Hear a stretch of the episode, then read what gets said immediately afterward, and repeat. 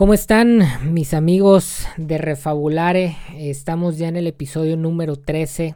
Eh, este episodio continúa con esta pequeña serie que estamos haciendo eh, que queremos que se vincule o que estamos tratando de vincular un poquito a la contingencia actual en la que estamos viviendo. El primer episodio de esta contingencia, que fue el episodio pasado, hablamos un poquito de eh, cómo desarrollar confianza en, tiempos de incertidumbre, ¿no? Hablamos cómo em, muchas veces la vida em, nos trae situaciones en donde no sabemos qué es lo que va a pasar, eso genera cierto grado de, ansiedad, puede generar cierto grado de temor, pero platicamos un poquito de cómo podemos desarrollar confianza en este tipo de, tiempos. Em, en este segundo episodio de esta serie de contingencias lo estamos titulando Enfrentar la situación complicadas. Y estamos queriendo en este segundo episodio hacer una reflexión respecto a la importancia de enfrentar eh, estos momentos de incertidumbre, ¿no? existe y no solo estos momentos de incertidumbre, hablando de la contingencia sanitaria en la que estamos, sino, sino que creo que esto aplica para todos los momentos de incertidumbre, eh, todos los momentos de dolor, todos los momentos en donde podemos tener temor respecto a cosas que pueden llegar a pasar y cómo es importante enfrentarlas. Eh, se corre el riesgo, creo que es un, riesgo fuerte y sobre todo en las personas que eh, a veces tienen una fe o que a veces se esconden detrás de una fe. Atención, no es malo tener una fe, es bueno tener una fe, pero ah, muchas veces cuando utilizamos la fe para escondernos de la realidad, pues no solo es eh, triste porque nos aleja de experimentar nuestra vida, sino que también es peligroso porque a veces eh, al no enfrentar las situaciones, al no enfrentar los problemas, al, esconder esos problemas detrás de nuestra fe, eh, corremos el riesgo no solo de ponernos en riesgo a nosotros mismos, sino en algún momento incluso poner en riesgo a, a otras personas, ¿no? Entonces, en este episodio, si en el primero hablamos de cómo tener confianza, de cómo de alguna manera tratar de desarrollar ciertos elementos que nos dan confianza en medio de la, de la incertidumbre, en este segundo quisiera que platiquemos de cómo enfrentar la, incertidumbre, cómo enfrentar situaciones que pueden llegar a ser complicadas. Y para hacerlo, eh, siempre que, estamos hablando de situaciones de contingencia, de, enfrentar situaciones complicadas, tenemos que hacer una suerte de pase desde el orden, perdón, desde el caos hacia el orden. En alguno otro episodio hemos platicado de esta dualidad que existe en el mundo entre el orden y el caos, que es una dualidad solo de forma conceptual, porque la realidad es que nosotros nos la pasamos bailando, danzando, jugando, moviéndonos entre uno concepto y el otro, entre el orden y el caos. Cuando nos, nos llegan situaciones de incertidumbre, cuando nos llegan situaciones complicadas, cuando nos llegan situaciones de dolor, lo que sucede es que las emociones nos empujan al caos. Lo que sucede es que las circunstancias nos mueven nuestras intenciones de control y de alguna manera nos sentimos en caos y eso es lo que genera el, temor y eso es lo que genera eh, la ansiedad y eso es lo que genera que sintamos esa sensación de que las cosas están saliendo de control, ¿no? Y lo que necesitamos cuando las cosas empujan mucho hacia el caos es primero reconocer que eh, esto es un espectro en donde tenemos la capacidad de movernos y de manera eh, confiada y tranquila movernos hacia el orden que esto no significa evadir las cosas que nos están empujando hacia el caos, no significa evadir las situaciones complicadas, no significa evadir la incertidumbre, significa movernos, reorientarnos, eh, ubicar nuestra mirada y empezar a avanzar hacia cierto orden que nos permita encontrar ese equilibrio en medio del caos. Y cuando nosotros queremos buscar orden, eh, necesitamos simplificar necesitamos abstraer de esta realidad compleja y complicada y tratar de generar abstracciones que nos permiten simplificaciones de la realidad. Y es lo que vamos a tratar de hacer en este episodio. Vamos a tratar de hacer una simplificación que nos ayude a generar cinco pasos que nos permiten enfrentar de la mejor manera situaciones complicadas, situaciones de incertidumbre.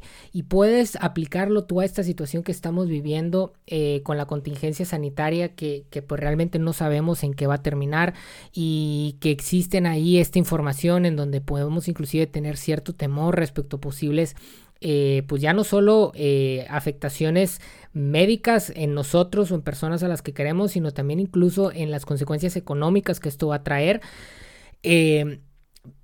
lo puedes pensar desde ese enfoque o lo puedes pensar para otras cosas que estás viviendo en tu vida o que en algún momento viviste en tu vida en donde eh, ciertas circunstancias te han llevado a tener temor, a sufrir ciertas situaciones que tú no pronosticabas sufrir y bueno, básicamente es lo que vamos a hacer el día de hoy. Y para hacerlo vamos a empezar eh, con tratar de establecer, antes de llegar a los cinco puntos, es decir, antes de, plantear estos cinco puntos, vamos a revisar una historia que establece la importancia de tener este tipo de enfrentamientos con la realidad, de enfrentamientos con el dolor, de enfrentamientos con esas situaciones que nos tienen incertidumbre, esas situaciones que son complicadas. Y es una historia que aparece en el Tanaj, particularmente en la Torah. Eh, eh, que en el, en el equivalente eh, de nuestras Biblias cristianas, eh, pues es el, uno de los libros del Pentateuco que está en el Antiguo Testamento de las Biblias cristianas. Si usted abre, su Biblia, va a encontrar primero el libro de Génesis, luego el libro de Éxodo, luego el libro de Números. Eh, no, perdón, luego el libro de Levíticos y luego el número de el, libro de números. Es el, cuarto libro de la Biblia, si no mal recuerdo. Eh, y, vamos a, revisar el capítulo 21, versículos 4 al 9. Es una pequeña historia, ¿eh? ahorita al final vamos a ir a los pasos si tú me dices, oye, pues es que yo esto de la Biblia eh, no me hace mucho sentido, solo te recuerdo, sería bueno que escuches los, episodios anteriores en donde, créanme que moviéndome mucho en el, en, el caos, traté de explicar por qué estos textos son relevantes, ¿no? Y no solo los de la Biblia, otros textos religiosos de otras religiones Em, son relevantes porque son historias que han permanecido a través de los siglos. Esta historia que voy a contar, más allá de si es una historia real o es una historia ficticia, la historia ha permanecido por más de 3.500 años en forma escrita y por aproximadamente 5.000 años en forma, perdón, 4.000 años en, en, forma verbal. Entonces, eh, ¿cómo una historia tiene la capacidad de trascender de esta forma el tiempo? Bueno, porque la historia de alguna manera nos refleja o tiene eh, algo dentro de su esencia, la historia, que el ser humano al, a través de los tiempos, a través de las distintas circunstancias, se ha podido identificar con la historia. Entonces, aguántame tantito si tú no eres religioso, si tú no crees en la Biblia, si tú no crees en Dios, pon en pausa esos juicios y trata de escuchar la historia por la historia en sí. Y vamos a caer en cosas que nos sirven como seres humanos. Créeme, lo he dicho en otros episodios, mi intención aquí no es eh, promover ningún tipo de religión. De hecho, en otros episodios hemos hablado de otras religiones, hemos hablado de otros textos religiosos, pero hoy, para este episodio en lo particular, quisiera tocar este tema. Eh, y este texto y después bajar al, tema de los pasos. La historia es cortita, son cinco versos que aparecen en este libro de números, capítulo 21, eh, de los versículos 4 al 9 y está titulado, al menos en, la versión eh, Reina Valera del 60, está titulada eh, esta historia como La serpiente de bronce. Y dice la historia así. Después de que partieron del monte Or, camino del Mar Rojo para rodear la tierra de Dom y se desanimó el pueblo por el camino, habló el pueblo contra Dios y contra Moisés. ¿Por qué nos hiciste subir de Egipto para que muramos en el desierto? Pues aquí no hay pan ni agua y nuestra alma tiene fastidio de este pan tan liviano. Les cuento un poquito del contexto. En el capítulo que vimos la introducción al judaísmo hablamos de un personaje que se llamaba Abraham, que es prácticamente el padre de las religiones monoteístas. Eh, este padre eh, tuvo hijos, existe el hijo tuvo otro hijo, tuvo otro hijo, pues se le llaman a estos los patriarcas, fue Abraham, fue Isaac, fue Jacob. Eh, y fue en algún momento un personaje que se convierte en Israel, que es el origen del país que hoy conocemos o del pueblo que hoy conocemos como Israel.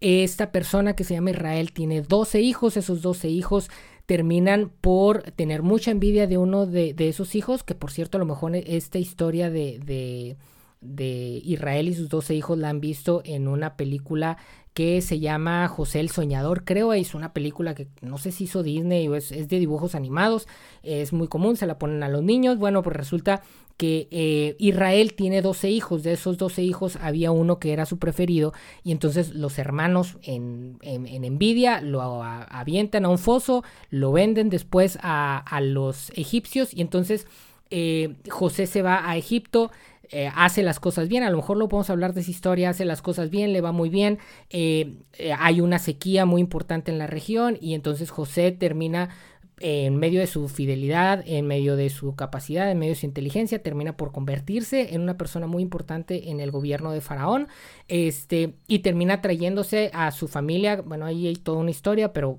termina trayéndose a su familia hacia Egipto, pasan los años, José muere y la, los descendientes de Israel que vivían en Egipto terminan por convertirse en esclavos.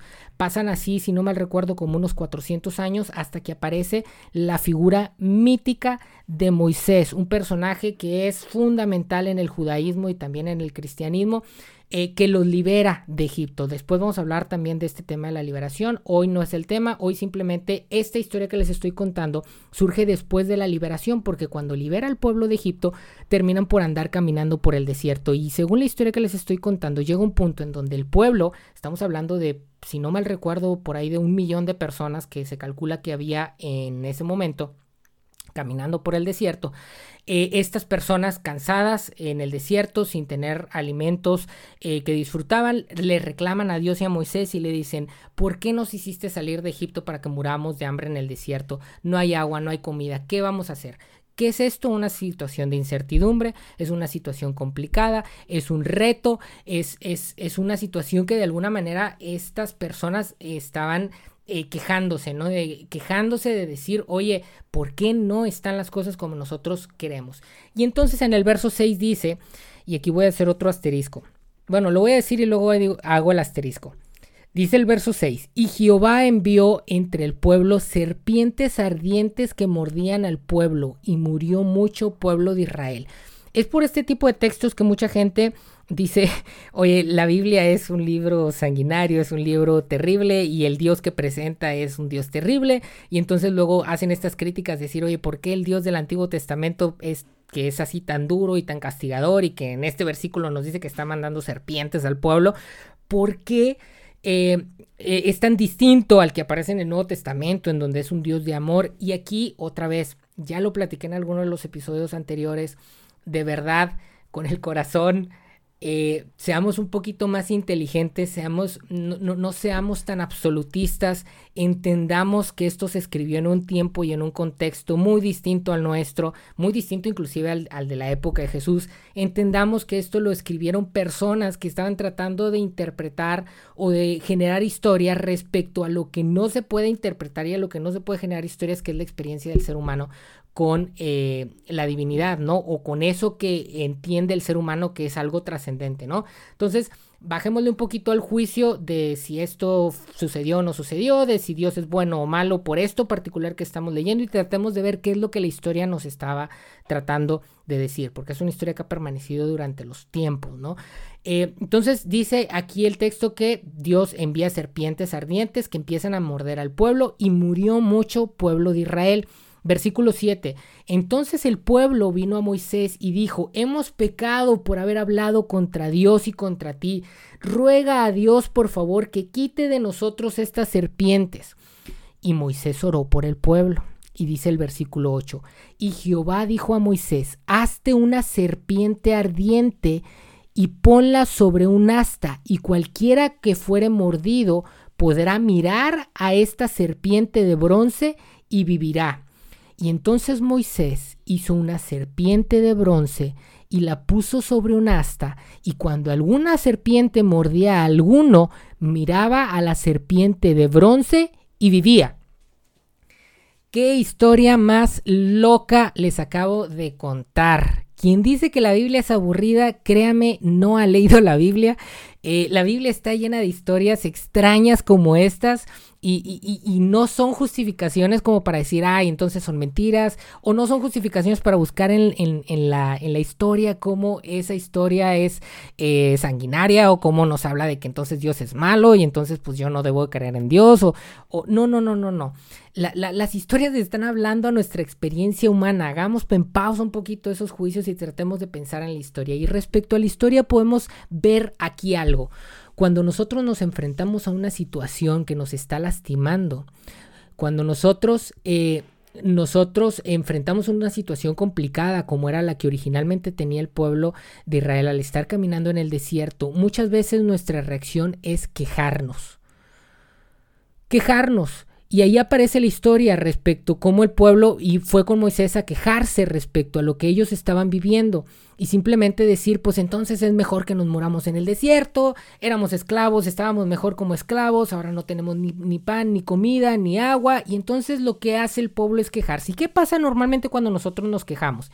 No estoy diciendo aquí que Dios viene y nos castiga, ¿ok? No, simplemente cuando nosotros nos quejamos, cuando tenemos una actitud de queja ante la vida, eh, simplemente nosotros en vez de actuar y de hacer cosas para tratar de mejorar nuestra situación, eh, el quejarnos es una forma de evitar el problema que nos trae normalmente más problemas. Señores, esta es una historia de la Biblia, pero olvídate que es una historia de la, de la, Biblia, es una historia de la humanidad. Esto es algo que nos sucede a los seres humanos cuando ante una circunstancia difícil, cuando, cuando una circunstancia de incertidumbre, lo único que nosotros hacemos es quejarnos en vez de enfrentar la problemática. Nosotros nos metemos en situaciones todavía más complejas y es lo que la historia nos está contando. Cuando este pueblo se queja contra Dios y contra Moisés, lo único que sucede es que se viene una problemática adicional. Aparecen serpientes ardientes que empiezan a morder al pueblo y muchas personas empezaron a morir. Cuando nosotros tenemos una actitud ante la vida simplemente de queja, de ante las situaciones complicadas estarle echando la culpa a otros. Y entonces mi vida es mala porque mis papás, y entonces mi vida es mala porque mi pareja, y entonces mi vida es mala porque en la iglesia dicen o no dicen, y entonces mi, mi vida es mala porque en el trabajo, porque mi jefe, cuando nosotros tenemos esa actitud, lo único que vamos a acarrear son nuevos problemas. Y la enseñanza de este texto es que cuando aparece este nuevo problema y cuando las personas dicen, oye, no, no, no, perdónanos, este, no debemos de quejarnos, queremos una solución, la solución Dios la pone a través de una serpiente que es la imagen de lo mismo que les está dañando. Una imagen de eso que les está dañando, la pone ahí y le dice, las personas tienen que ver esa serpiente de bronce y cuando la vean, cuando la enfrenten, cuando la reconozcan, cuando vean que las problemáticas no son para que nos quejemos y echemos culpas a otras personas, sino para que las enfrentamos, esas personas se van a recuperar y van a vivir cuando nosotros dejamos de quejarnos, cuando nosotros dejamos de echarle la culpa a todos los demás, cuando dejamos de ver si el presidente dijo o no dijo, si el gobernador hizo o no hizo, si nuestro jefe está dando los días o no está dando los días y vemos la circunstancia en la que estamos de incertidumbre y nos enfrentamos realmente a ella, cuando tenemos el valor y el coraje de decir, a ver, ¿cuál es el problema? ¿Qué es la que eh, en dónde estoy yo parado? ¿Cómo puedo dejar de simplemente quejarme para tratar de ver qué es lo que puedo hacer, las cosas cambian. No, la solución a la vida no la tiene el presidente de la República, ni el sacerdote, ni el papa, ni el pastor, ni el jefe, ni tu pareja, ni tus papás. Las situaciones complicadas que tú vives en tu vida, el responsable de esas situaciones eres tú y tienes que enfrentarlas tú. Y entonces sí, entonces sí, cuando nosotros le damos la importancia a la problemática, cuando nosotros tenemos el valor de ver nuestra serpiente, entonces podemos empezar a vivir. Entonces podemos empezar a dejar de simplemente quejarnos para empezar a experimentar nuestra vida de una manera más profunda y más plena. Es necesario que enfrentemos nuestros problemas. Es necesario Es necesario que enfrentemos nuestras sombras. Ninguno de nosotros tiene un pasado perfecto, ninguno de nosotros tiene una personalidad perfecta. Todos traemos sombras, pero necesitamos enfrentarlas. No necesariamente para que desaparezcan, porque muchas de ellas no van a desaparecer nunca, pero sí para que las reconozcamos, sepamos dónde están y podamos echar una lucecita ahí y que no tengamos el temor de no saber qué va a venir de esa sombra, sino de saber, ahí está esa sombra, viene de acá, qué es lo que puedo hacer y entonces poder enfrentar las situaciones complicadas. Entonces enfrentar las situaciones complicadas, porque es un error evadir, es un error echar las culpas al otro, es un error. Y el hecho de que sea un error no quita el que enfrentar las situaciones sea difícil. Por eso aquí no estoy para simplemente eh, regañar o para decir que, no debemos de evadir, sino, sino eh, eh, entiendo que esto es difícil. Vamos a tratar de, en este caos de, de las complejidades de la vida, tratar de generar una abstracción, una simplificación. Porque aunque es difícil enfrentar eso que nos lastima, eso que nos tiene encerrados, eso que de alguna manera nos hace cuestionar nuestro valor, eh, cuando es difícil enfrentar una situación, una realidad caótica como la que estamos experimentando hoy eh, de manera social con, este virus, o cuando enfrentamos esta situación en, una familia que a lo mejor no es funcional, o enfrentamos esta situación en un ambiente laboral que, es tóxico, eh, es difícil. Es difícil, pero, pero tenemos los seres humanos la capacidad de dar orden. Y en este sentido, para poder dar orden, vamos a generar una abstracción, una simplificación. No estoy diciendo que con estos cinco pasos que propongo se soluciona la vida. Estoy generando una abstracción, una simplificación que a ti te ayude en el proceso para poder ayudarte a enfrentar las situaciones complicadas que vienen en la vida. Esto no es una simplificación de la vida en sí, eh, no, no, no, con esto no estoy dando yo una fórmula absoluta de cómo eh, eh, enfrentar la vida. Estoy tratando de generar una abstracción, una simplificación para que de manera concreta, muy concreta, nos pueda ayudar a enfrentar las situaciones difíciles, que nos permita enfrentar nuestros fantasmas, enfrentar nuestras sombras, enfrentar esas situaciones que de alguna manera no nos están permitiendo vivir el tipo de vida que queremos entre más aprendamos de esas sombras, entre más aprendamos de esos fantasmas, entre más aprendamos a mirar nuestros problemas de frente, más fácil va a ser eh, poder encontrar soluciones, más fácil va a poder ser dar claridad a esta maravillosa complejidad que significa la, la existencia humana. La existencia humana es compleja, pero hay que acercarnos y la mejor estrategia es la humildad. No lo podemos abarcar todo, entonces necesitamos abstraer y en, en el abstraer les voy a compartir cinco pasos. Me atrevo a esbozar cinco pasos que nos pueden ayudar a lidiar con las sombras en la vida, que nos pueden ayudar a lidiar en situaciones de complejidad, que nos pueden ayudar a enfrentar eh, nuestra... la, complejidad de eh, de la experiencia humana de una mejor manera. ¿Les parece? Eh, llevo 22 minutos, voy a tratar de ser rápido, no quiero pasarme de los 40 minutos. A los primeros eh, episodios de, Refabulare, la verdad sí me la bañé, me iba muy largo eh, y jugaba mucho en lo caótico. ya varios de ustedes me han dicho de que, oye, necesitas más claridad y, y estoy trabajando en eso. Creo que hay episodios que se prestan para claridad, creo que este es uno de ellos. Hay otros episodios que creo que por definición tienen que tender al caos porque lo que trato en esos episodios precisamente es de romper ciertas estructuras que creo que a veces nos están limitando, pero por lo pronto en este episodio quiero creer que va a haber cierta claridad porque se presta este episodio para esto. Y entonces nos vamos con cinco pasos que nos ayudan a enfrentar situaciones complicadas.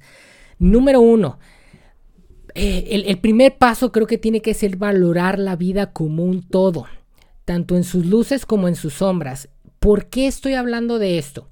Eh, cuando nosotros nos enfrentamos a situaciones complicadas, cuando nos enfrentamos al dolor, nosotros podemos cuestionar o inclusive eh, las emociones negativas nos pueden llevar a decir que este mundo no vale la pena, que es un mundo malo, que es un mundo pervertido, este, que es algo, es un mundo del que, cual deberíamos de tratar de, escapar o evitar para, futuras eh, generaciones y detrás de todos estos cuestionamientos hay situaciones sumamente complejas, complicadas. Hay preguntas existenciales que, que, han mantenido a grandes mentes a lo largo de la historia, eh, despiertos por la noche tratándolas de resolver y créanme, todavía no llega alguien que la pueda resolver del todo. ¿Por qué? Porque la vida es compleja y es dinámica. Eh, entiendo que muchas veces podemos lamentar la condición de nuestro mundo y de la humanidad. Entiendo que podemos eh, lamentar la situación de contingencia que ahorita estamos viviendo.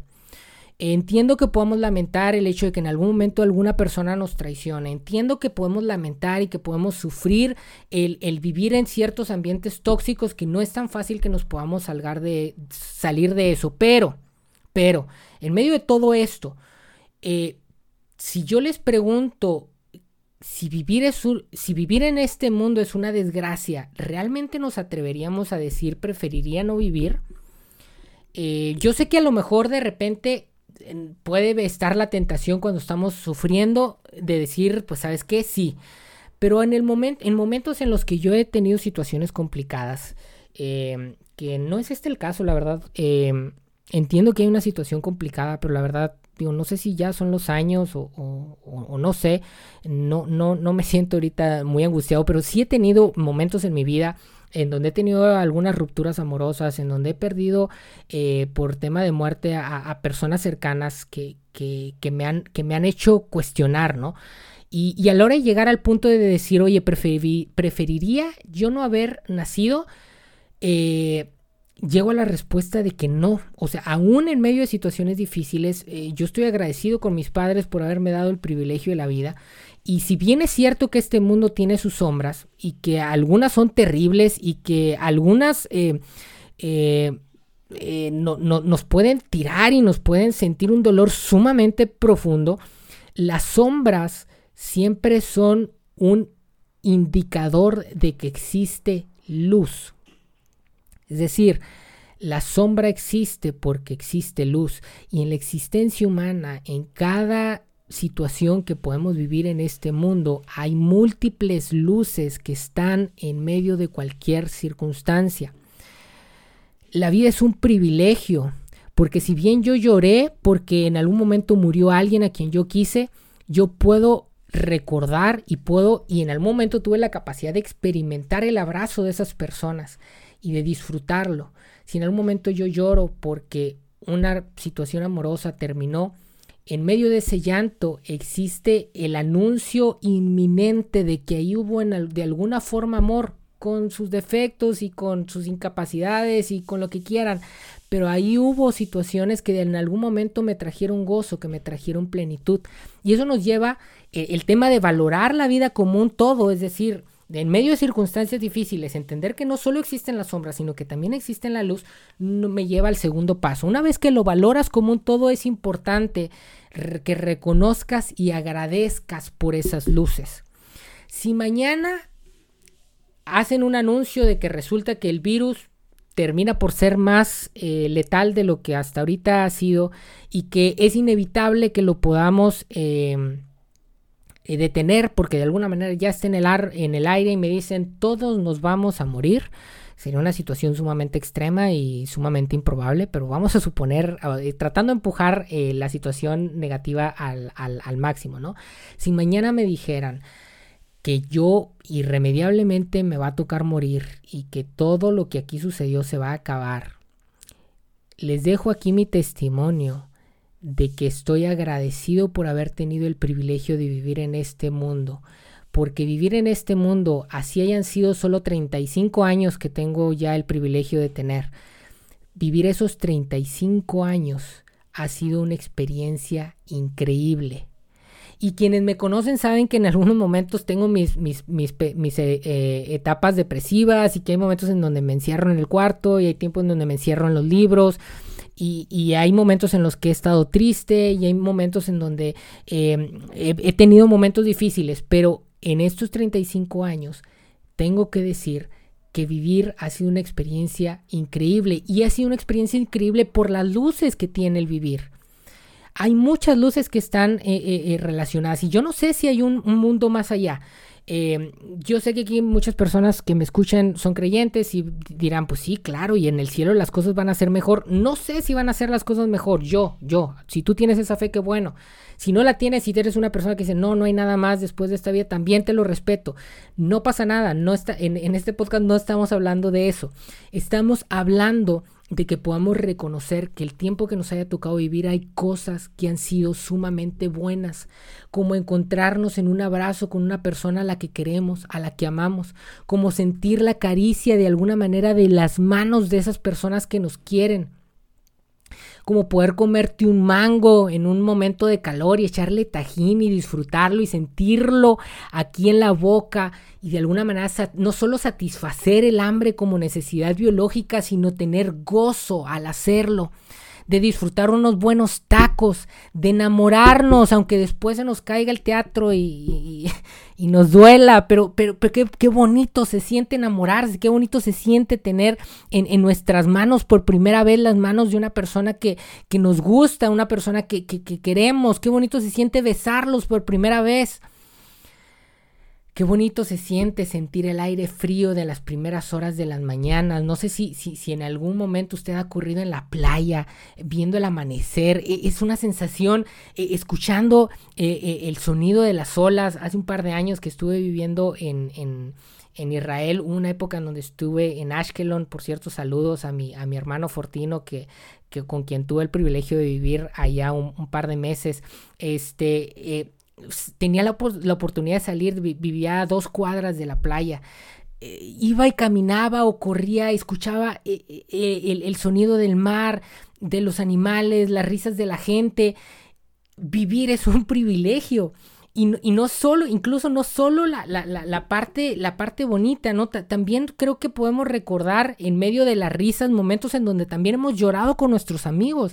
Y, y en, evidentemente en el momento a lo mejor lo, lo, vemos como algo negativo, como algo triste, pero luego te acuerdas y dices, oye, qué padre mi compadre, qué padre mi comadre que, que, que tuvo esa apertura de abrazarme cuando tenía que llorar.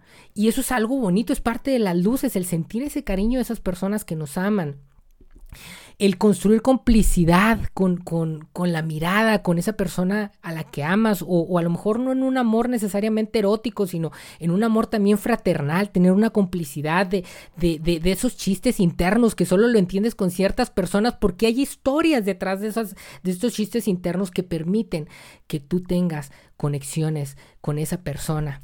Qué bonito poder hacer el amor, qué bonito poder buscar bellezas en pasajes remotos, qué bonito poder encontrar esa belleza en nuestra rutina diaria, qué bonito sentir la arena que de alguna manera escurre en nuestros dedos cuando estamos caminando en los límites del mar. Qué bonito el sonido del agua, me encanta a mí el sonido del agua, no solo del mar, del río, es más, a mí me encanta el sonido de la regadera que golpea mi cabeza, mi espalda mientras me estoy bañando. Qué bonito disfrutar la luz de la luna sobre los hombros de una persona que amamos. Qué bonito pensar en el infinito a través del manto estelar que nos protege cuando caminamos por la noche y volteamos a ver el infinito universo que está arriba de nuestras cabezas. Sí, hay que reconocer las sombras, pero necesitamos vivir en la luz. La realidad nos presenta tanto luces como sombras y hay suficiente luz en todos lados para mantenernos satisfechos aún en situaciones difíciles, aún en esta situación de contingencia sanitaria, aún en medio de tu ruptura amorosa, aún en medio de cierta soledad que podemos sentir en determinados momentos. Y hasta aquí todo bonito, ¿verdad? Se sintió inspirado este, este momento, pero seguimos pendientes de las sombras, porque todo esto es muy bonito, pero ¿qué hacemos con las sombras? Porque al exponer las virtudes de la luz, nosotros no quitamos el peso de las sombras. Eh, pensamos o podemos pensar en, en la forma en la que hemos vivido, en los dolores que hemos tenido y y no solo nosotros, podemos inclusive voltear a la historia, podemos pensar en, en, la Primera Guerra Mundial, em, podemos pensar en la Segunda Guerra Mundial, en, los horrores del Holocausto, en las bombas de Hiroshima y Nagasaki, en el hambre de África, en la guerra de Siria, en la, en la enfermedad que a veces llega inadvertida, en la muerte de un ser querido, en la herida que nos hace las personas que en algún momento nos fallan y peor aún, porque al menos en mi experiencia es la peor de las sombras, en las heridas que nosotros provocamos cuando nuestras fallas lastiman a aquellas personas que amamos. ¿Qué hacemos con todo eso? Porque está muy padre eso que mencionamos del tajín y del sonido del agua y de la arena entre nuestros pies, pero cuando llegan las sombras es difícil. Y entonces pasamos al punto número 3, que es aceptar las complejidades, aceptar las sombras. Lo primero que tenemos que hacer es aceptarlas. Y con aceptarlas me refiero precisamente a reconocer que no tenemos el control de la existencia. La existencia es algo que nos supera por mucho. La realidad es algo que nos supera por mucho. No tenemos el control de eso, ni tenemos el control del mundo, ni tenemos el control del coronavirus, ni tenemos el control de qué es lo que hace o no hace la gente.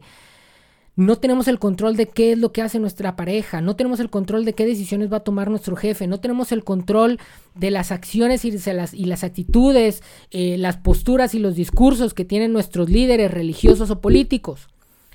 Es más, ni siquiera tenemos el control total sobre nosotros mismos.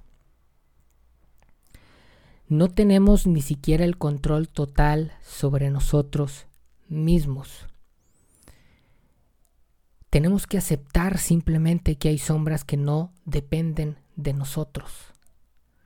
Tenemos que aceptar que podemos ver la sombra, que podemos tratar de trabajar con ella, pero no depende de nosotros el que la sombra exista o no.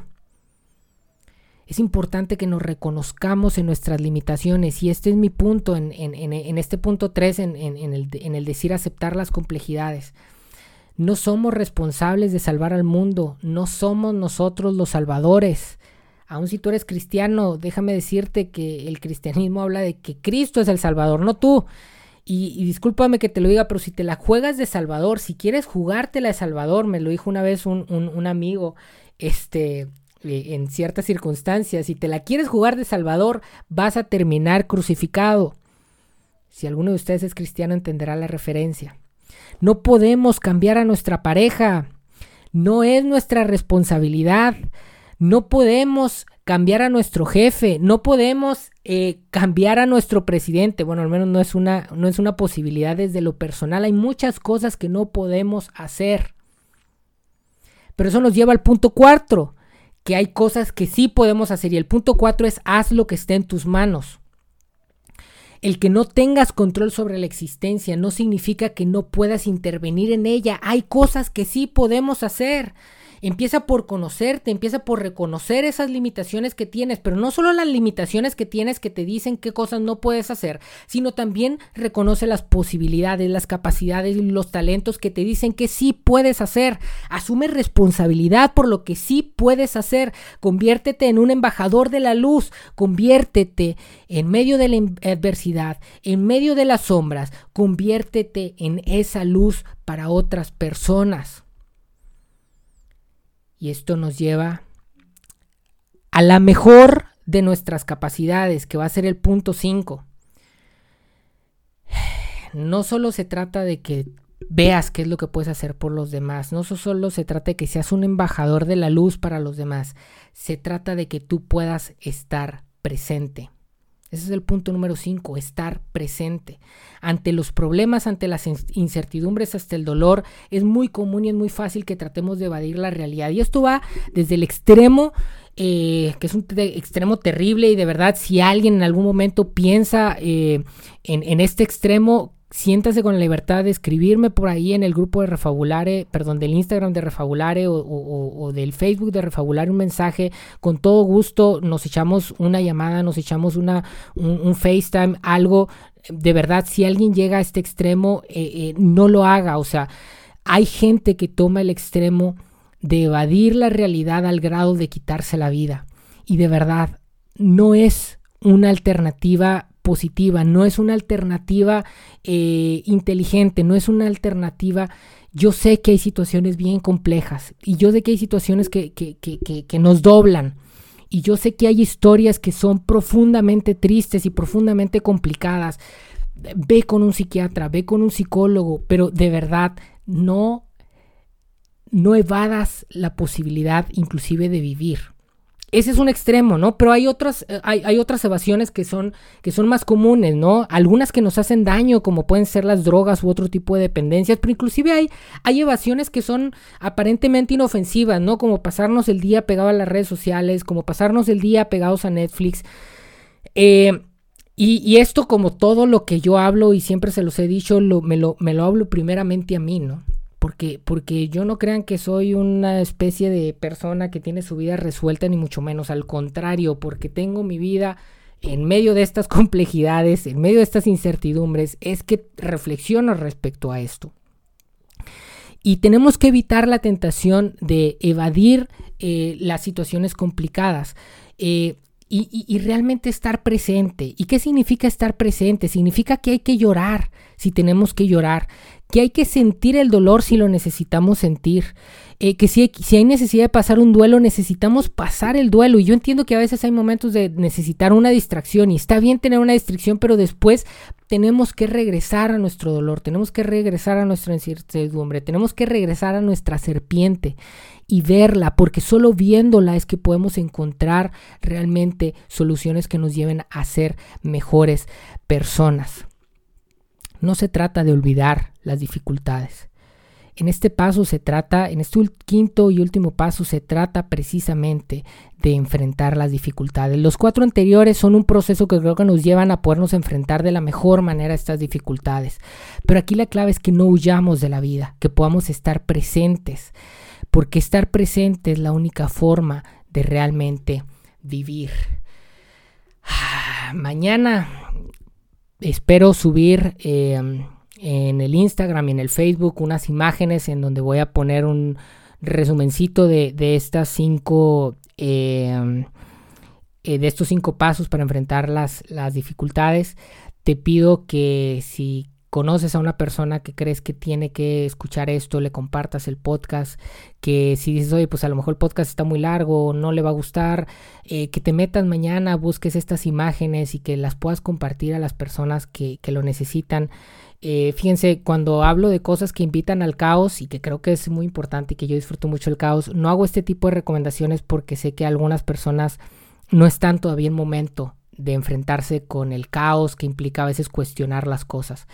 Eh, pero dado que este episodio es un episodio en donde más bien trato de moverme desde el caos hacia un poquito más eh, el, control, sí te invito a que si eh, en algún momento conoces a alguien a quien esto le puede hacer de utilidad, lo puedas compartir. Em, recordemos, son cinco pasos. Insisto, mañana voy a hacer a lo mejor algún, algún resumencito. Valorar, que implica ver la vida como un todo, con sus luces y sus sombras. Segundo paso es reconocer, que es en este reconocimiento de las luces y las sombras, reconocer las luces y, agradecer por ellas, disfrutarlas. Tres, aceptar, que es otra, ahora sí, regresando a la parte de las sombras, entender que no tenemos el control de la existencia como un todo, entonces hay cosas que vamos a tener que soltar. Cuatro, eh, el hacer, que es hay cosas que tenemos que soltar, pero hay cosas que sí podemos tomar y que sí podemos controlar y que sí nos corresponden a nosotros y es nuestra responsabilidad. Y por último, eh, por último el paso 5 es estar, que implica presentarnos enfrente del dolor, presentarnos delante de la serpiente de bronce que tenemos enfrente y estar presentes para vivir lo que tengamos que vivir y para pasar lo que tengamos que pasar, para llorar lo que tengamos que llorar, pero estar ahí presentes. Y si en algún momento sabes que alguno de tus amigos, que algún familiar, que alguna persona eh, requiere que tú estés presente con él, hazlo. Hazlo. No le digas, vete a buscar otra mujer, si esta te dejó, vete a buscar otra. No le digas, oye, si este hombre te engañó, tú también engáñalo. No, no, no, no, no. Esas son evasiones. Ve con tu amiga, ve con tu amigo, siéntate, escúchalo llorar, llora con Él, estate presente con Él y vive con Él el proceso que Él está viviendo. Vivir la vida, estar presentes, es la única forma de realmente vivir, de realmente tener una plenitud en nuestras vidas. Y cerramos con la frase que siempre cerramos.